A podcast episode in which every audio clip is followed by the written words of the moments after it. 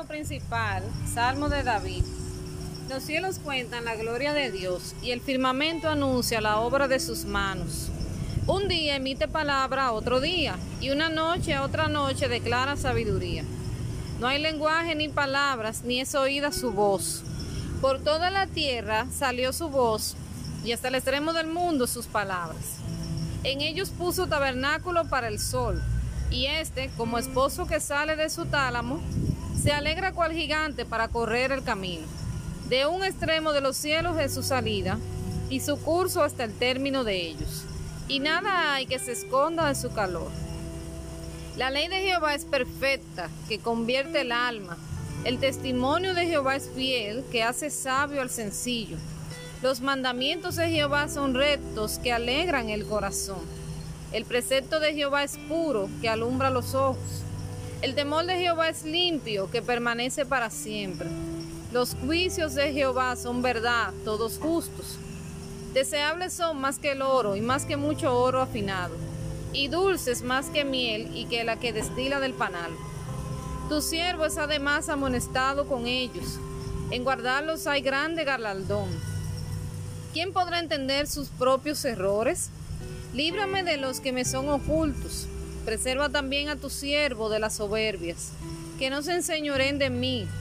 Entonces seré íntegro y estaré limpio de gran rebelión. Sean gratos los dichos de mi boca y la meditación de mi corazón delante de ti, oh Jehová, roca mía y redentor mío. Amén. Bueno, hay muchas cosas que pudiéramos sacar de este salmo. Me gusta mucho la parte cuando dice, la ley de Jehová es perfecta, que convierte el alma. Ahí nos damos cuenta de que lo que realmente transforma la vida de una persona no es que alguien eh, eh, lo esté presionando quizá para, ah, mira, eh, entregarle tu vida a Cristo o para que vaya a la iglesia. Todo eso es necesario nosotros hacerlo, pero al final lo que realmente hace que la persona cambie, eh, convierte a la persona en una nueva criatura, es la ley de Jehová, la cual es perfecta. El testimonio de Jehová, que es fiel y que hace sabio al sencillo. Por eso es que nosotros no podemos llevarnos de la sabiduría de este mundo, porque es que la sabiduría de este mundo es una sabiduría, dice la Biblia, diabólica, animal. Es una sabiduría donde si yo tengo que engañar al otro para yo sacar ventaja, pues yo lo hago y todo el mundo lo va a ver bien, porque eso se llama en este mundo ser vivo, ser sabio, ¿verdad? Ser tigre, como lo decimos nosotros, los dominicanos. Pero esa no es la sabiduría de Dios. La sabiduría de Dios es más sublime, es más profunda y no es para todo el mundo. La sabiduría es revelada a través del Espíritu Santo. Una persona que no tiene al Espíritu Santo, pues se le hace muy difícil entender la sabiduría que viene de parte de Dios, la sabiduría que está en su palabra, la sabiduría que se obtiene a través de la revelación, en oración, a través de visiones, de sueños, de profecía, todo eso eh, está oculto para el mundo, pero para nosotros está abierto. Y también cuando dice, el temor de Jehová es limpio, que permanece para siempre. Los juicios de Jehová son verdad, todos justos. Dios no obra en injusticia. Cuando Dios hace algo, eh, nunca piense que Dios ha sido injusto. Nunca, nunca. Siempre hay una justicia de parte de Dios. Dios es tan justo que aún nosotros siendo sus hijos, que nosotros como padres, como padres terrenales, a veces incurrimos en ser injustos. A veces favorecemos a nuestros hijos aún sabiendo que ellos están mal. O los apoyamos aún sabiendo que ellos están mal. Dios no lo hace así. Dios es tan justo que aún con lo tanto que nos ama y aún en su, eh, eh, el hecho de nosotros ser hijos de Él, aún así cuando Dios tiene que impartir justicia, lo hace. Siempre tenemos que tener eso pendiente. Y por último, cuando dice, sean gratos los dichos de mi boca y la meditación de mi corazón delante de ti. Es decir, tanto lo que yo digo, pero también lo que no digo, pero pienso. Todo tiene que ser grato delante de Dios. Bueno, yo lo pienso, yo lo pensé, pero no me atreví a decirlo. Bueno, pues déjeme decirle que eso que usted pensó, también Dios lo sabe.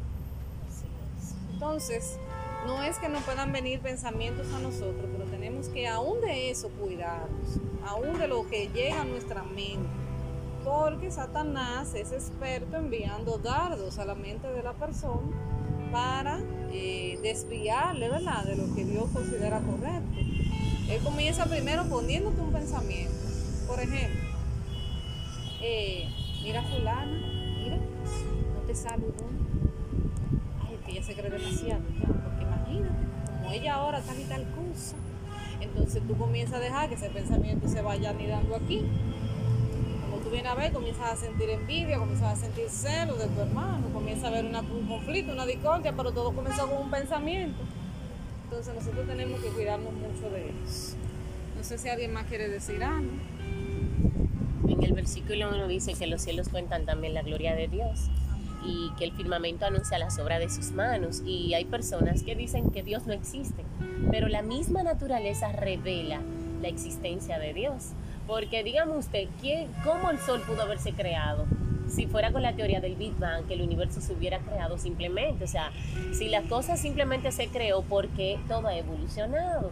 Porque las estrellas están ahí. Aún la palabra de Dios dice que el número de las estrellas, Él lo sabe, que Él tiene conocimiento de, de todo, las playas, de todo lo que está en los cielos.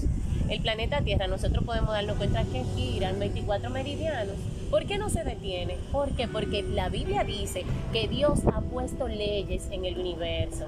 Y por eso es que la palabra de Dios dice que el que dice que Dios no existe, el que dice en su corazón que Dios no existe, es un necio. Porque el que no quiere creer de la existencia de Dios por la Biblia o porque alguien se le predique, pues entonces tiene que reconocerlo por medio de la naturaleza, de la perfección. Y con respecto al último versículo también que dice que sean gratos los dichos de mi boca y la meditación delante de, ti. Y se, entonces seré íntegro entonces, cuando nosotros somos íntegros, cuando tenemos la capacidad de cumplir con lo que decimos, en lo privado y en lo público, porque como decía Jocelyn, o sea, Dios todo lo ve. Entonces, si nosotros vivimos solamente para el ser humano que nos ve, entonces cuando yo estoy ahí en la habitación sola, ¿qué es lo que yo estoy pensando? Si yo no, no me comporto de acuerdo a lo que yo profeso, pues la verdad es que soy un hipócrita. Ahora, cuando soy íntegro, cuando yo aún en esa intimidad, yo puedo agradar a Dios. Alguien decía, escuché esta semana que alguien decía, imagínese que usted tiene una cámara las 24 horas, los 7 días de la semana, los 365 días del año, y después le pongan a usted su película y ay, cuánta gente con la mano en la cabeza. Entonces, nosotros tenemos que entender que ciertamente somos transparentes para el mundo espiritual. Tanto Dios conoce nuestros pensamientos, pero el diablo conoce nuestras acciones en lo privado. Y conforme esas acciones y conforme esas palabras y conforme a nuestro lenguaje corporal que viene dado quizá por un pensamiento que Él sembró en, nuestro, en nuestra mente, como decía Jocelyn, ah, mira, esta por qué tal cosa, ahora se la priva.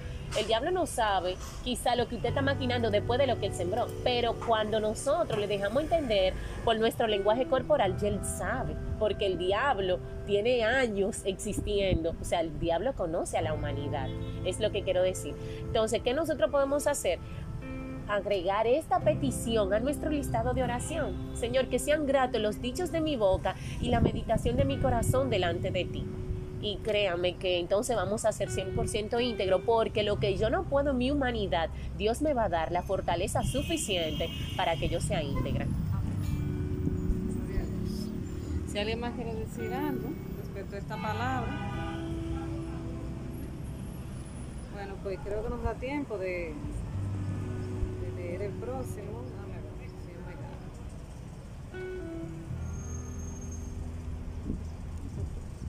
Salmos 20.